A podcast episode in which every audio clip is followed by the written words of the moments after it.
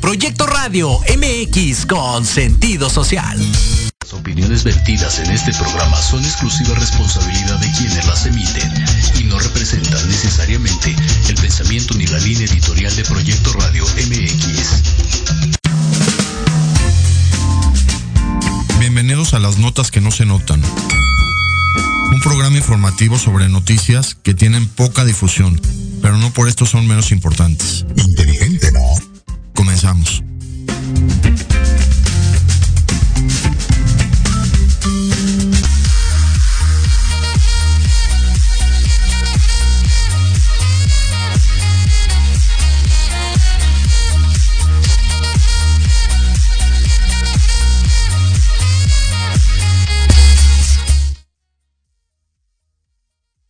Buenos días, hoy lunes 24 de octubre del 2022, notas de esta semana muy interesantes. Estas notas sí, esta semana fue de muchos cambios mundiales. El primero que quiero comentar, la renuncia de la primera ministra de Inglaterra, Liz Trudeau, que ha sido la renuncia más rápida en la historia de toda Inglaterra.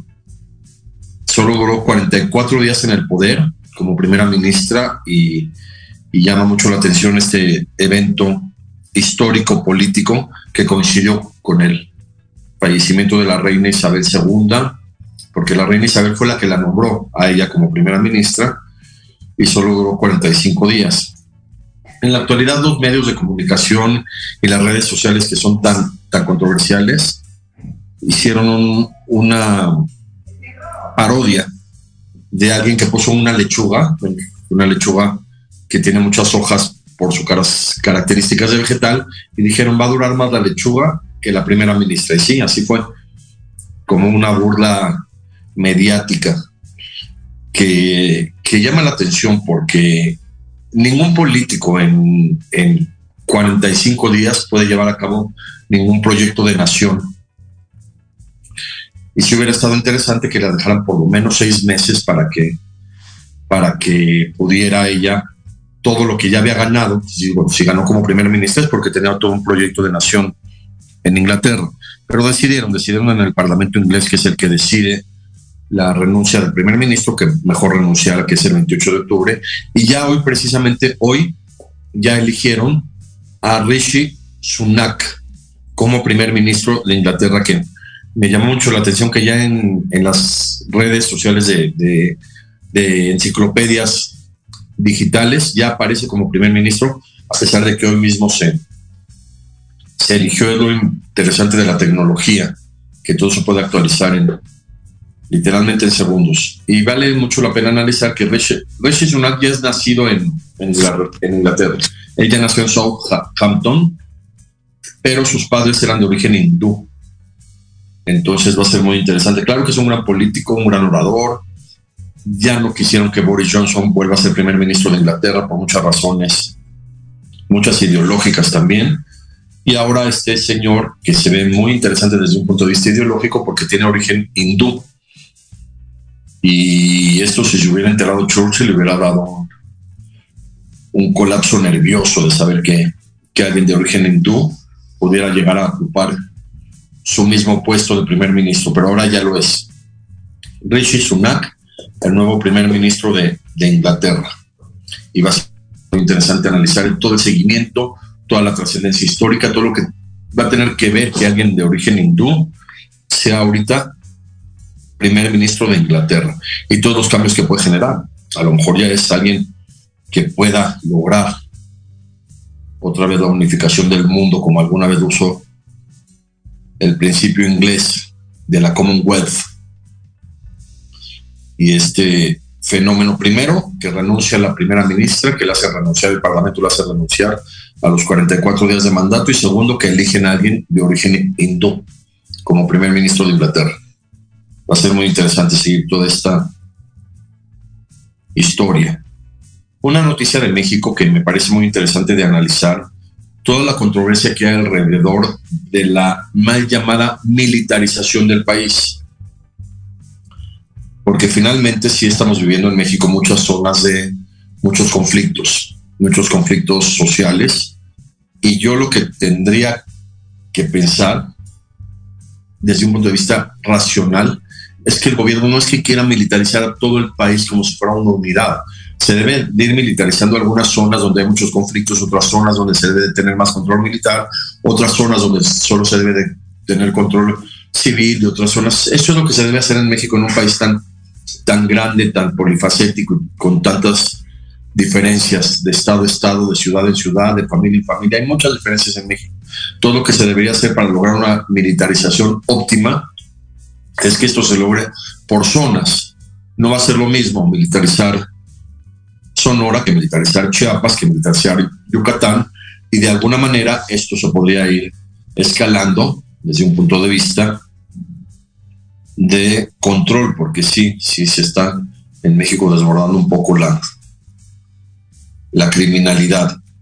Y siempre y cuando, independientemente si son del servicio militar, si son de la Guardia Nacional, si son policías, si son de cualquier corporación, siempre y cuando se actúe con honestidad y con apego a derecho, como siempre lo dice el presidente, pues es lo de menos quien dirige. Lo importante es que se controle la, los crímenes y la criminalidad que está en este país muy, muy controversial. Y, las iniciativas que se están tratando de llevar a cabo, pues que generan tantas controversias sociales y ciudadanas que yo lo que pensaría más, y lo he tratado de escribir en alguno de mis artículos, que estas decisiones las debe de tomar el gobierno sin tanta especulación mediática, sin tantas opiniones, porque no todo el mundo sabe opinar y no todo el mundo sabe criticar, pero al parecer con las redes sociales todo el mundo ya decide lo que es mejor para el país. Y esto finalmente lo deben de, decidir los gobernantes, por eso la, estructura de México está dividida en estados, en federaciones, en, en, leyes constitucionales locales y federales, y pues esto sí se debería de, manejar desde un punto de vista de mucho más control en un país tan grandioso como México, que con todo y todo sigue siendo de los países más visitados en cuanto al turismo del mundo. Otra nota de esta semana, también muy interesante, hablando de la renuncia de la primera ministra de, Inglaterra. Ahora en Italia eligen a una primera ministra, la primera mujer primer ministra de, Italia, Giorgia Meloni. En Italia es una estructura política muy, muy complicada, porque hay presidente y hay primera ministra, porque ya no hay rey. Dentro de Italia está el Vaticano, que tiene una estructura gubernamental totalmente diferente a, todo el resto de Italia. Y claro que Italia se vio muy afectada después de la Segunda Guerra Mundial, del fascismo, de un gobierno de Mussolini inentendible que nunca nadie supo manejar y que finalmente al convertirse en un país democrático, pues tienen un, un presidente. Y ahora por primera vez en la historia van a tener, además del presidente y que tenían un primer ministro, una mujer primer ministra, Georgia Meloni, que esto puede ser bastante interesante porque Italia muy desafortunadamente, después de la Segunda Guerra Mundial no ha logrado ser la potencia mundial que debería ser Italia. Italia es la cuna de, de los grandes genios, Italia es la cuna de, Leonardo da Vinci, de Miguel Ángel, de Galileo Galilei, de los grandes cambios estructurales. Italia es la cuna del Imperio Romano. Ahí está todavía el Coliseo. Y pues claro, con todo el problema que hubo en la Segunda Guerra Mundial, de un líder que no supo ser líder, que fue Benito Mussolini, pues esto generó muchísima controversia de lo que es Italia en la actualidad, pero a lo mejor en la actualidad, valga la redundancia, con una primera ministra mujer, pues pueda volver a renacer Italia como uno de los países más bellos y más interesantes de la historia. Como lo he comentado en el mismo Napoleón Bonaparte, nació siendo italiano.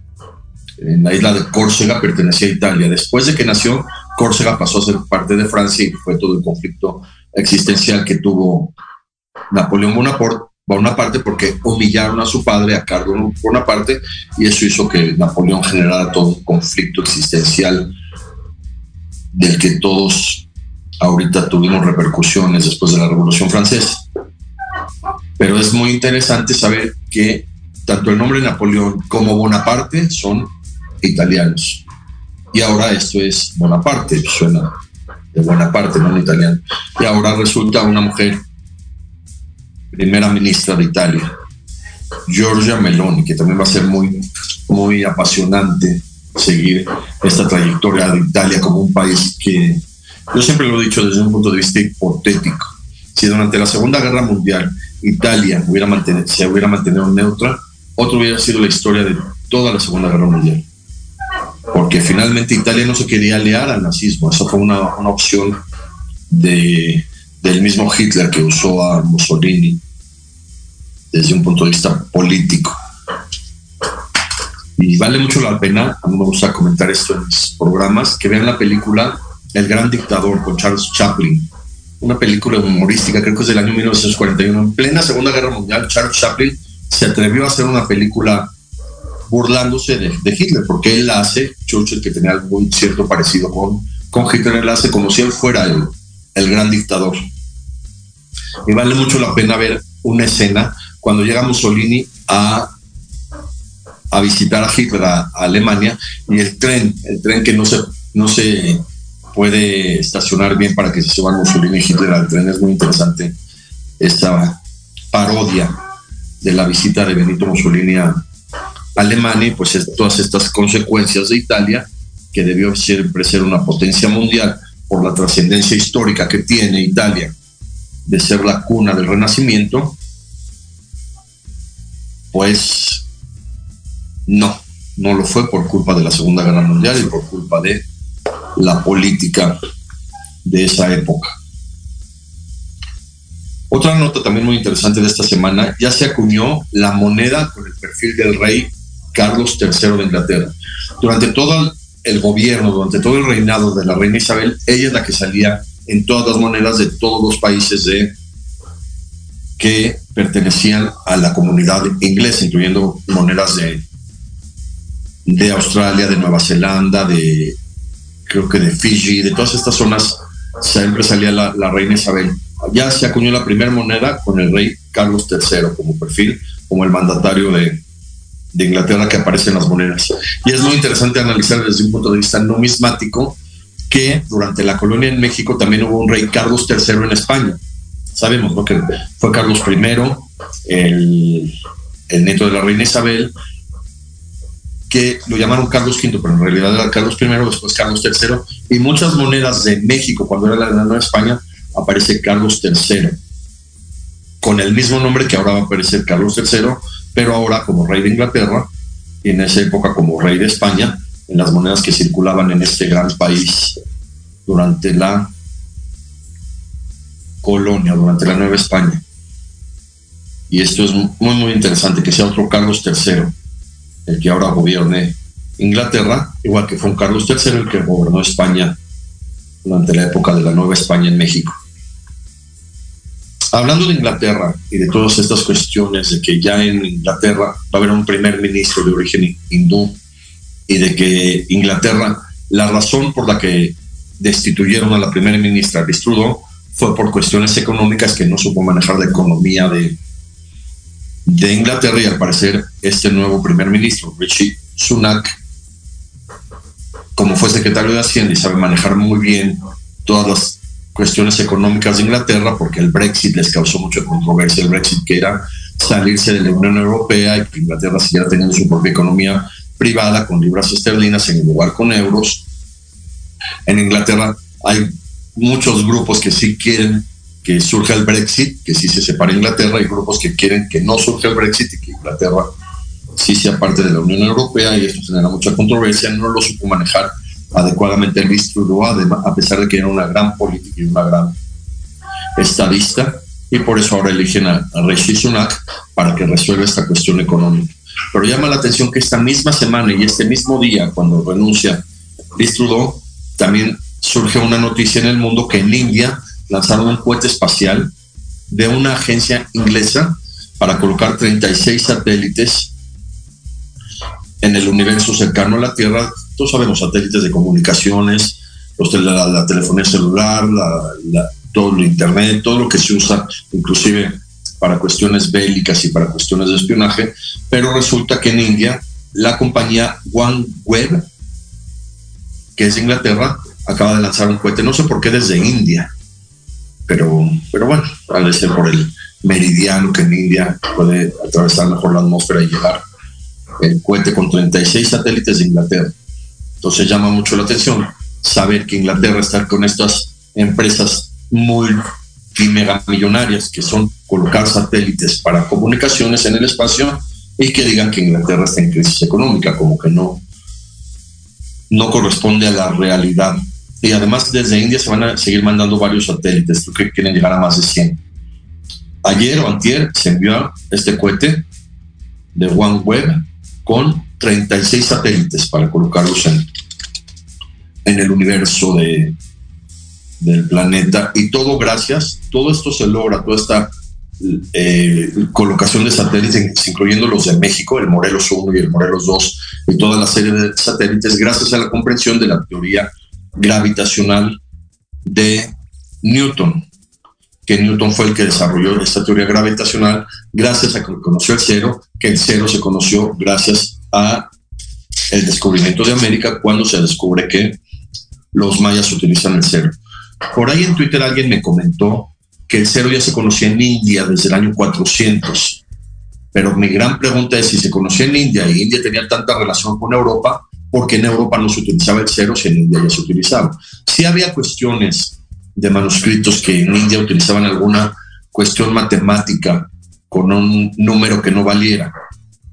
Pero el cero se empezó a utilizar formalmente después de que los españoles, sobre todo los franciscanos y los dominicos conocieron el cero que se utilizaba en, en América por los mayas, en los códices que ellos empezaban, ellos mismos empezaban a nombrar con sus nombres, los códices, como el códice Badiano y todos los códices de, de los españoles. Entonces, sí lo comento en este programa de radio, porque aunque digan que en India ya se conocía el cero, no se utilizaba el cero en Europa como tal, ni tampoco la, la, cultura árabe, que fue muy grande en Europa durante la Edad Media y el siglo de oro español tampoco utilizaban el cero en, en todas las aportaciones que hicieron, incluyendo el álgebra.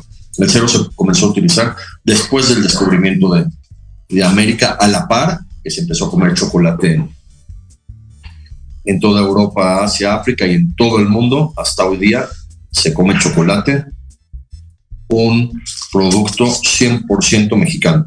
Hasta la palabra chocolate es una palabra 100% náhuatl, 100% mexicana, que se usa en todo el mundo.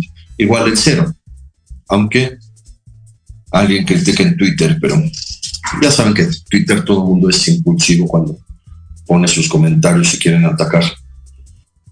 Pero esa es la gran pregunta. Si se conocía el cero en India, ¿por qué no se utilizaba el cero si con India ya, ya estaban las rutas de Marco Polo y todas las rutas de India y todo lo que se había en relación con, con Oriente y Europa, pero no, el cero se empezó a utilizar hasta después.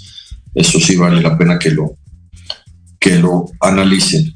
Y ahora resulta, analizando estas notas que llevamos hasta ahora, renuncia la primera ministra de, de Inglaterra. Bueno, la hicieron renunciar por cuestiones parlamentarias más que democráticas y sube al poder un gran líder estadista que es Rishi Sunak, que sus padres eran migrantes de India a Inglaterra. Ella es inglesa, ella nació en Inglaterra, con el pretexto de que Liz Trudeau no supo manejar la economía y no supo manejar los impuestos ni los aranceles en Inglaterra, pero a la vuelta en India están mandando un cohete con 36 satélites, la compañía OneWeb de Inglaterra.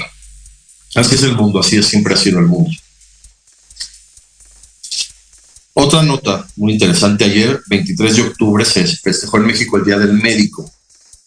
Este Día del Médico se estableció en 1937 por decreto presidencial del presidente general Lázaro Cárdenas, que ahorita están diciendo en México la posibilidad de que un militar vuelva a ser presidente. El último presidente militar fue Lázaro Cárdenas. Después de él, a partir de Miguel Alemán, todos los presidentes de México han sido civiles. Pero les digo, como en la nota de la militarización de México, no importa tanto el uniforme, sino la capacidad gubernamental que pueda tener una persona y la capacidad de liderazgo que pueda tener una persona, como la tuvo en su momento Lázaro Cárdenas. Y él por decreto nombra el 23 de octubre como Día del Médico y de la Médica. Esa es una cuestión semántica, porque cuando hablas de médicos, hablas de todo el gremio médico.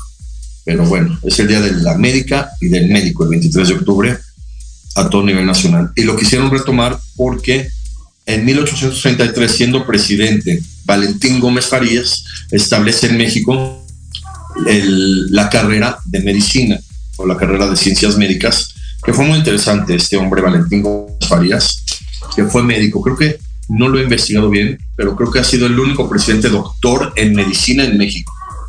Por ahí hubo alguno durante la, la revolución y la transición que habían estudiado medicina y cuestiones así pero el único formalmente médico que ejercía la medicina fue Valentín Gómez Farías. Todos sabemos que hubo un gran médico que fue gobernador del Estado de México, Gustavo Vaz. Bueno, muchos conocen en México la vía Gustavo Vaz. Gustavo Vaz fue un gran médico que, que pero él no fue presidente, él fue, llegó a ser gobernador del Estado de México. Yo conocí un maestro mío, el doctor Horacio Ginich, que conoció al maestro Gustavo Vasco, su alumno, el doctor Horacio Ginich, que fuimos muy amigos.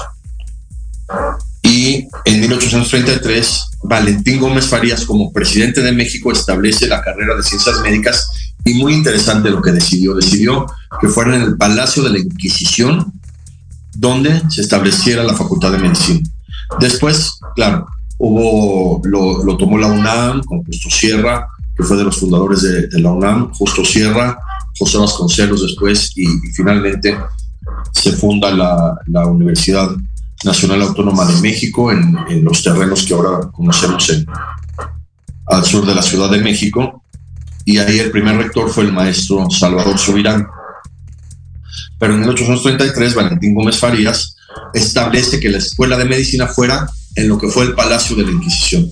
Eso es muy interesante, como que cambiar un palacio con tanta controversia estructural de lo que era la Inquisición en la Nueva España, convertido en la Escuela de Medicina, donde hasta la actualidad, en la actualidad ahí es un museo, está en el centro, en la calle de República de Venezuela, esquina con República de Brasil, enfrente de la Plaza de Santo Domingo.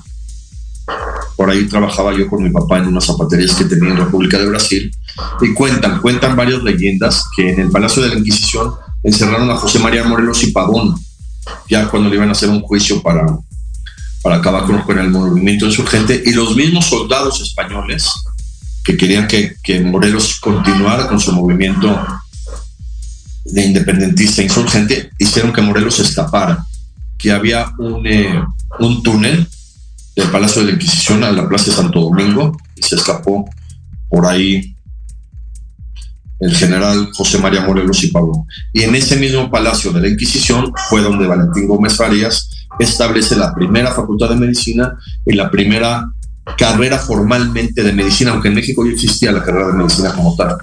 Desde Hernán Cortés en la Universidad Real y Pontificia ya existía la carrera de medicina y existía un hospital en, en México, el Hospital de Jesús y después se funda la Academia Nacional de Medicina con grandes líderes de, México, grandes doctores que hasta la actualidad es una institución muy, muy importante en México, la Academia Nacional de Medicina.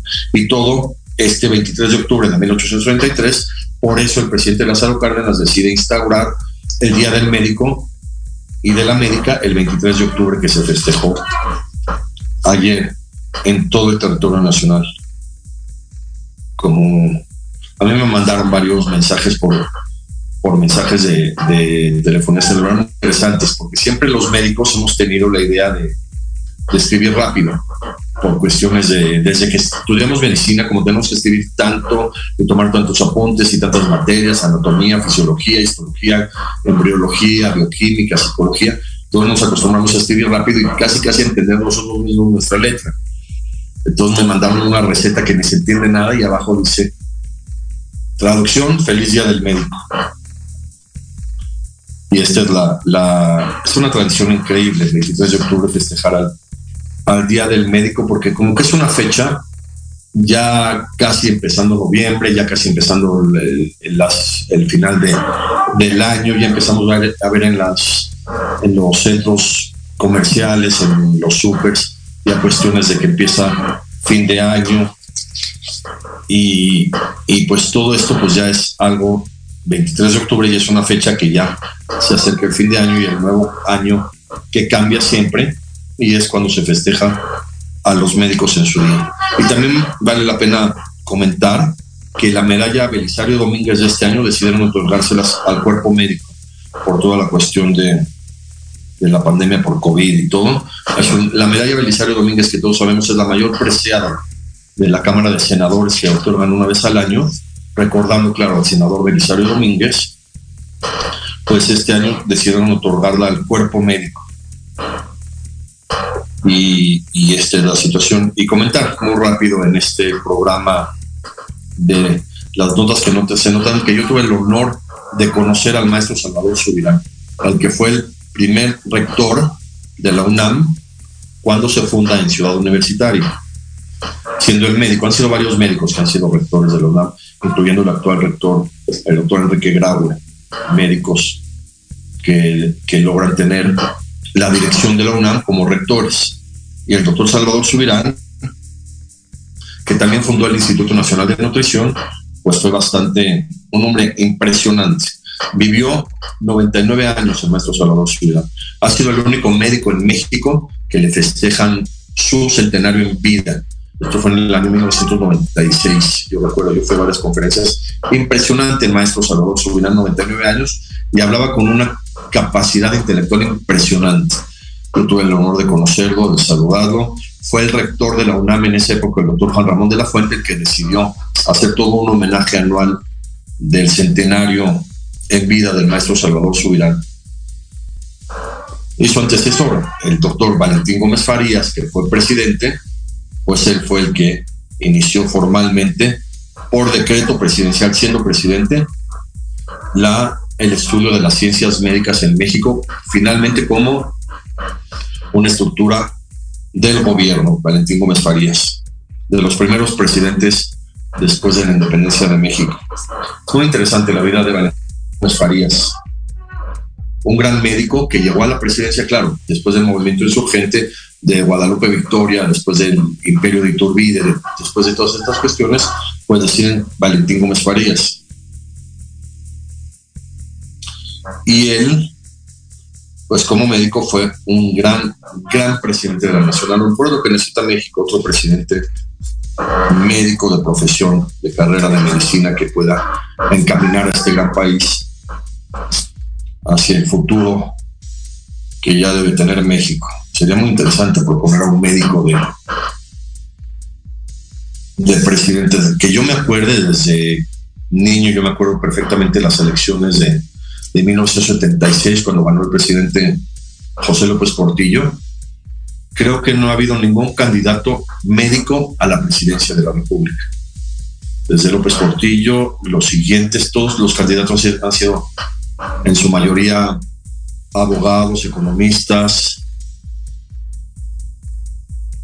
sí, en general, pero creo que de carrera de medicina no, no ha existido ni otro presidente como Valentín Gómez Farías, ni otro candidato presidencial que sea médico. Entonces a lo mejor es el momento de que algún doctor se decida ser presidente de México, cambiar la historia como la cambió Valentín Gómez Farías y, él fue el que fundó la Escuela de Medicina el 23 de octubre de 1833 y en 1937 el general Lázaro Cárdenas decide que el 23 de octubre sea el Día del Médico.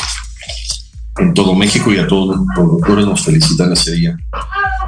Bueno, en la actualidad por mensajes de, de WhatsApp, antes era padre que te hablaran, contestaras a tu casa y todo eso sería muy, muy interesante que, que resurgiera más que los mensajes que luego son muy, muy, pues no tienen calor humano los mensajes de, de teléfono celular, de cualquier método que se utilice, como que, hola doctor, muy buenos días, hola, ¿qué tal? Feliz día del médico, te mandan una fotito de un estetoscopio, gracias, pero es mejor que te hablen, hola doctor, qué gusto saludarlo, escuchar la voz, escuchar el tono de la voz, siempre como que es más, más humano, con más acercamiento y con más entrega humana, una llamada telefónica que un mensaje o telefonía celular. Otra nota, regresando del corte, una nota muy, muy interesante en Estados Unidos que está causando mucho revuelta mediática. Regresando del corte, hablamos de esta nota de, de un rapero. Peón, alfil. Reina come torre. Rey, inamovible. Jaque. Café en Jaque, el programa de entrevista cultural sobre la escena artística de México y América Latina. Acompaña a Pablo Ramírez todos los jueves a las 11 de la mañana por Proyecto Radio MX, con sentido social.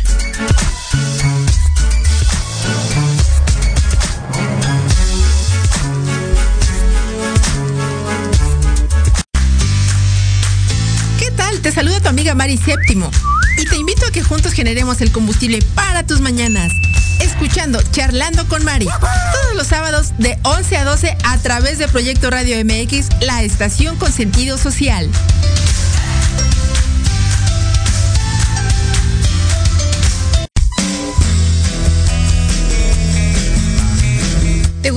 ¿Te gustaría que tus hijos fueran adultos exitosos? ¿O qué tal tener una mejor relación con ellos? Todos necesitamos un apoyo de vez en cuando, ¿no crees? Soy Ana Trulín, subdirectora del Instituto UFI.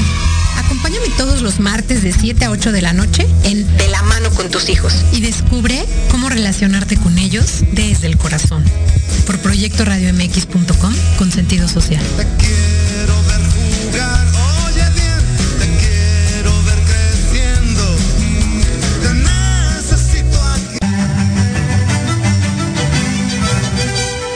Invito a escuchar todos los martes de 11 a 12 del día tu programa Historia en General, donde hablaremos de temas históricos novedosos y de gran interés de México y del mundo. Solo por Proyecto Radio MX con sentido social.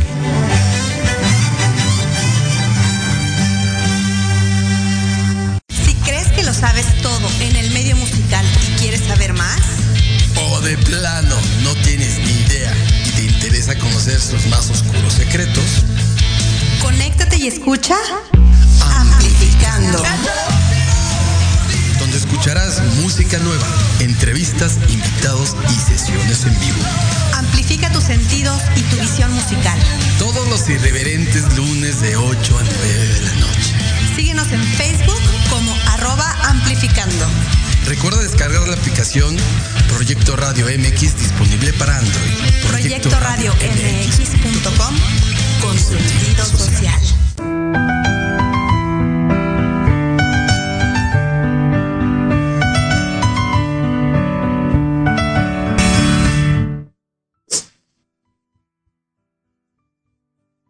Seguimos con las notas, hablar de este señor Kanye West, que es rapero y es muy, muy- es genial, su música finalmente es genial. Siempre han tratado de copiarle a Michael Jackson desde su aparición como un gran compositor y como un gran cantante. Yo siempre lo he dicho, nadie va a ocupar la silla de Michael Jackson, nadie.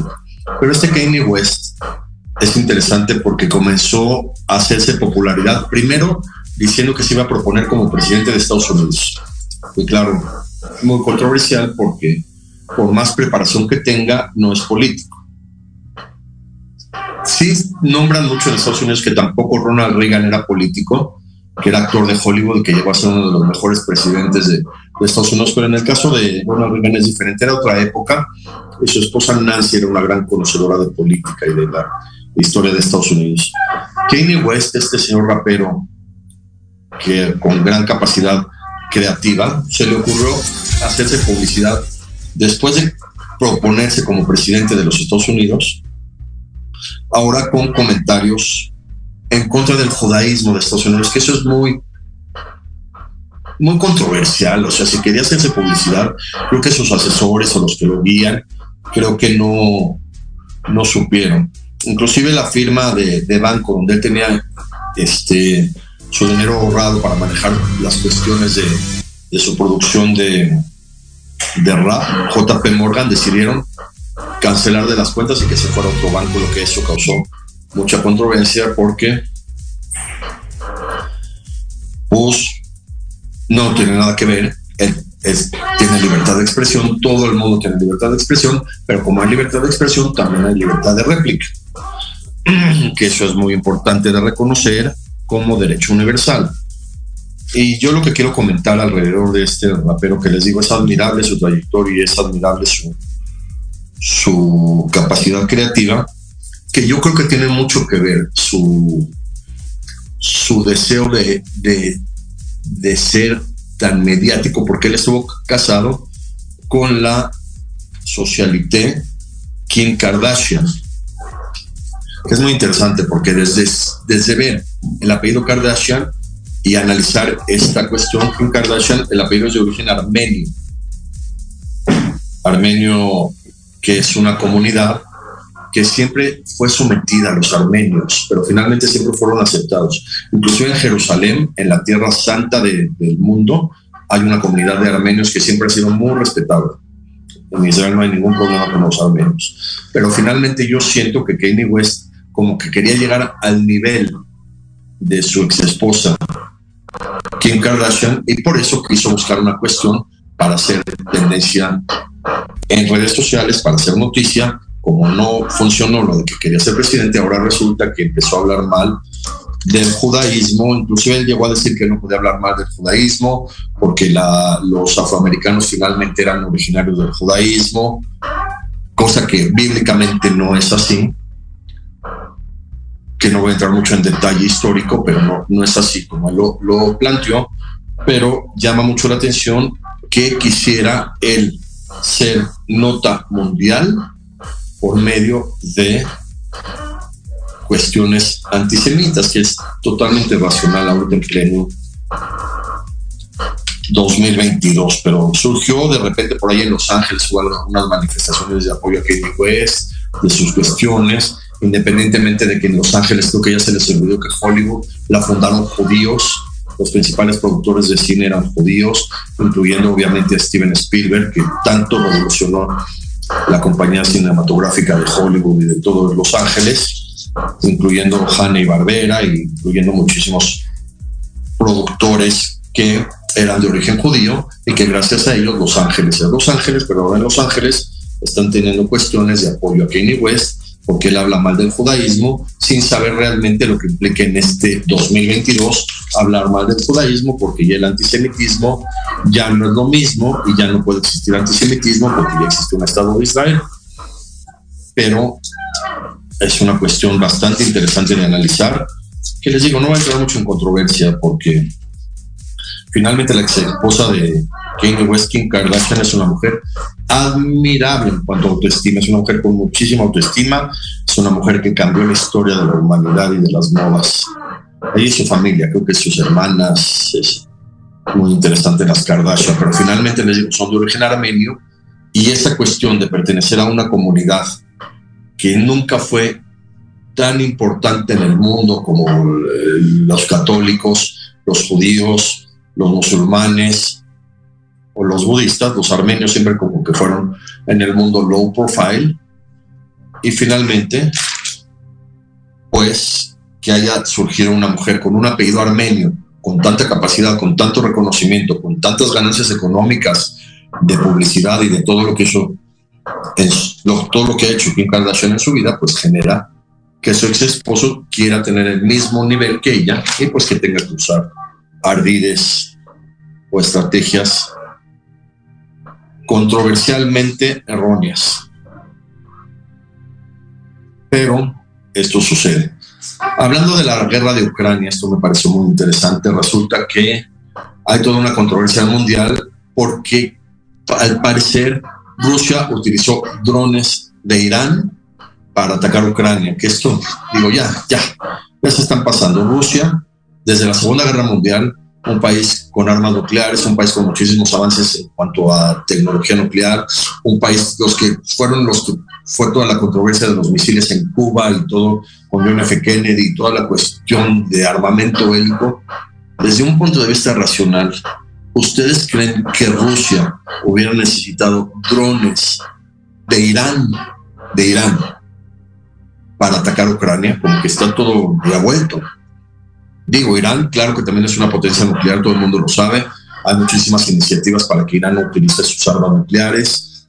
Al parecer, durante la guerra de Irán e Irak, por los 70 con el Shah de Irán, fue el mismo Israel el que, el que apoyó a Irán y de alguna manera Irán se llamaba el proyecto Irán contra, cuando Israel apoyaba a Irán, y de alguna manera Irán tuvo más poderío en la guerra contra Irak y eso lo hizo que Irán pudiera tener mucha superación tecnológica y bélica y ahora tenga armas nucleares. Pero de eso que Irán tenga que vender de drones a Rusia como que no, no, no, no, no cuadra desde un punto de vista de, primero de Rusia, que fue un país que, que tiene muchísima tecnología y que tiene muchísimos avances tecnológicos y que es un ejército muchísimo, muy preparado, como que no, no piensa uno que pudieran eh, Rusia comprarle drones a Irán. Digo, yo estaría más tranquilo pensar que nos hubieran dicho que Rusia estaba limitando a Irán para que Irán no les venda su petróleo, sus recursos naturales a Europa para que finalmente aumente el precio del gas, como es lo que está pasando, y el precio del petróleo, y finalmente aumente la gasolina en Estados Unidos. En México no, porque en México tenemos otra filosofía totalmente diferente de los derivados del petróleo, pero como que eso era lo que pretendían desde un punto de vista económico después de la invasión de Rusia a Ucrania. Pero ahora resulta que se genera todo un conflicto mundial porque Rusia aparentemente está usando drones de Irán. Muy controversial y muy interesante de analizar y de pensar si esto pudiera ser real o no. Y solo como un comentario general, Irán, desde tiempos históricos, Irán era la sede del imperio persa. Irak era la sede del imperio de Babilonia y siempre fueron hermanos países, Irán Irak, siempre, toda la vida, hasta que se les ocurrió hacer una guerra entre Irán e Irak. Eso generó que surgieran muchos líderes en contra, como el Shah de Irán, que finalmente se llegó a considerar traidor, y Saddam Hussein en Irak y todos esos conflictos que se generaron cuando antes de la Segunda Guerra Mundial y antes de la Guerra Fría, Irán e Irak eran países hermanos durante toda la historia de, de, la humanidad. Los dos llevan la misma religión musulmana, los dos creen en un solo Dios, los dos llevan la, misma cuestión de Mahoma como profeta. Llama mucho la atención que se generara esta guerra y que ahora Irán haya tenido muchísimo más plusvalía que Irak y ahora Irán le venda drones a la potencia mundial que es Rusia, después de la Guerra Fría y después de la liberación de, la Unión Soviética por Gorbachev y que sea Irán el que le venda drones a Rusia. Esto es muy controversial. Pero lo más interesante de analizar desde un punto de vista hasta poético es pensar que mucho del acero que se utiliza para las armas que ahorita se están utilizando en esta guerra de Irán-Irak, incluyendo el acero que, que, se utiliza para los drones pudiera ser proveniente de México, el país productor de acero número uno del mundo. Esto sería muy interesante de, analizar porque todos sabemos que el acero se puede reciclar. Si el acero se utilizó para hacer autopartes o para hacer coches y todo, las dos coches se pueden, todos lo sabemos, se pueden eh, destrozar y el mismo acero sigue, se sigue utilizando, se sigue utilizando y el acero que originalmente pudiera haber sido de Coahuila, de Sonora, de todo el norte del país, que ahora sea parte de, estos drones. Sería muy interesante de si hay alguna manera de seguimiento, como el carbono 14 de, los, de los fósiles, si se pudiera seguir el acero de dónde proviene. Y hablando de Oriente y de Medio Oriente y de estas zonas de Irán, de Irak, acaban de descubrir en Siria un mosaico romano del siglo IV prácticamente intacto, que tiene más de 1600 años. Y esto me llamó mucho la atención en, la ciudad, en, la, en el estado de Homs, que es en el centro de Siria, que llama la atención primero saber que Siria también fue una sede del Imperio Romano muy importante, hasta el siglo IV, que el Imperio Romano seguía tratando de sobresalir. Todos sabemos que a partir del año 70 del siglo I formalmente, eh, el Imperio Romano comenzó a decaer. Pedro comenzó a ser el, los, el, Papa, que fue el primer Papa. Nerón acabó con Roma, incendió Roma y el Imperio Romano comenzó a decaer con los siguientes emperadores, Calígula y todas las cuestiones, pero hasta el siglo IV, imagínense, hasta los años 300, todavía el imperio romano seguía teniendo mucha plusvalía, sobre todo en Oriente, y pensar que en Roma, que es en, Italia, donde era la sede de Roma, Roma ocupó todo el mundo, igual que antes lo ocupó Grecia, igual que antes lo ocupó Persia que descubran en pleno Siria, un país que está en guerra desde hace casi 13 años, ya lleva la guerra de Siria, que hayan descubierto afortunadamente este, esta reliquia arqueológica de un mosaico romano completo con, las, los colores. Vean las fotografías en internet, es fascinante ver esto, pues resulta bastante motivacional para que a lo mejor por medio de la cultura y de estos descubrimientos arqueológicos vuelvan a, a recuperar a Siria como un país independiente y sin guerra y sin problemas sociales, bélicos, que hasta ahorita nadie entiende la guerra de Siria y de toda esta cuestión que está generando tantos problemas. Algo más, interesante, el presidente de China, que China ya sabemos que es una república comunista, Xi Jinping, que es muy interesante, es el que el presidente Enrique Peña Nieto en su momento, cuando vino a México, no supo denunciar, pronunciar su nombre. Xi Jinping volvió a ser reelecto como presidente de, la, de China, que China se supone que sigue siendo un, un país comunista, se supone. En el Congreso que apareció todo el mundo, las noticias lo vieron, porque al expresidente de China llegaron unos señores y lo sacaron del Congreso que no querían que opine, nadie sabe por qué, pero todo el mundo lo comentó, que me pareció de muy mal aspecto que hayan hecho eso. Déjenlo, ya está grande el señor. El mismo, este señor Xi Jinping ya tiene 69 años, que se ve un hombre muy, muy fuerte, muy grande, y, y ahora vuelve a ser el presidente de China, lo vuelven a elegir. Y todo el mundo piensa que si China es un país comunista y el comunismo es una dictadura, porque tenían que tener elecciones, pero así fue. finalmente este hombre, que al parecer está logrando que China sea una potencia económica mundial, porque ya lo es, con este hombre se va a consolidar más esta, esta potencia en China. Les digo, lo que llama la atención es que tenga 69 años y que sea reelecto otra vez en China para seguir logrando su, su poderío. Llama mucho la atención que en la actualidad los hombres ya de más de 60 años, 70 años, hasta 80 años, sigan ejerciendo cargos políticos y gubernamentales de extraordinaria manera y de extraordinaria capacidad. Esto habla de la sobrevida que se ha logrado gracias a la industria médica. Digan lo que digan, gracias a los medicamentos y gracias a los tratamientos y gracias sobre todo a los tratamientos cardiovasculares, que las enfermedades cardiovasculares sean la primera causa de muerte, ya alguien que tiene un problema cardiovascular se toma una pastillita y puede llegar a ser presidente de China. Hasta los 70 años. Es increíble la industria farmacéutica. Digan lo que digan, las patentes, todo lo que se haya vendido, gracias a la industria farmacéutica, la sobrevida y la expectativa de vida han aumentado y ahorita tenemos en China un presidente de 69 años, con toda la capacidad vital para seguir haciendo de China una potencia mundial. Otra nota interesante de esta semana en Argentina, en el puerto de Chuba, se llama al sur de Argentina, en el Océano Atlántico, vararon 30 ballenas. Que lo primero que hubiera uno pensado, conociendo el calentamiento global, la contaminación haya sido que, que haya estas ballenas varado y, y fallecieron en la playa por cuestiones de contaminación, de derrames petroleros de misiles que llegan por ahí de repente. Bueno, hasta ahí no llegan, casi todos llegan del lado del Pacífico, donde están las Coreas.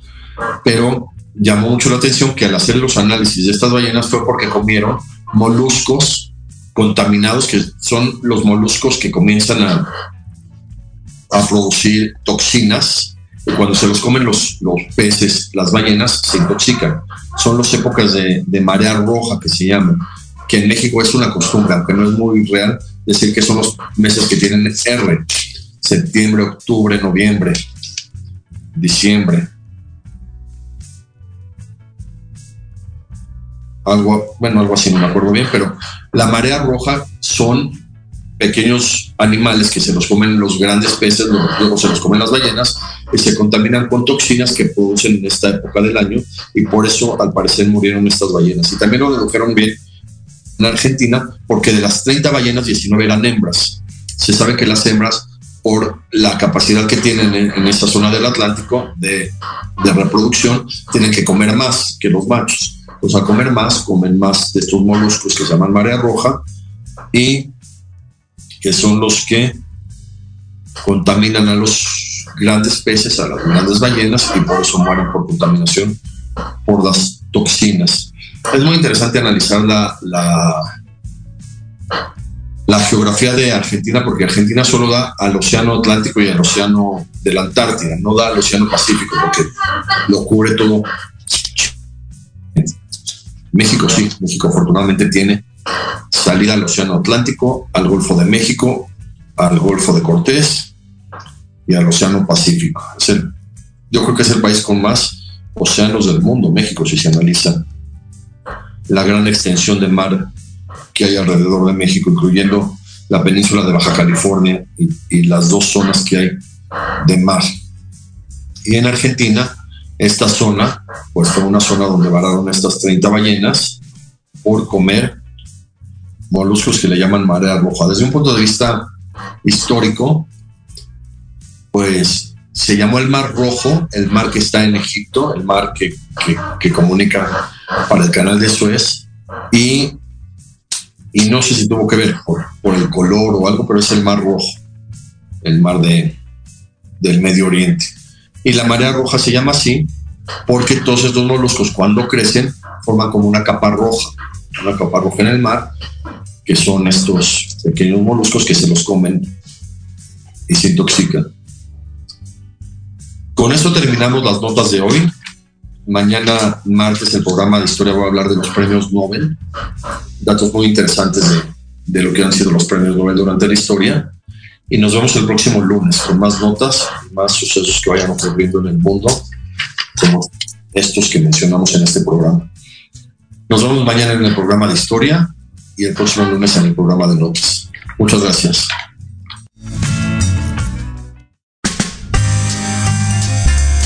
Gracias por su atención.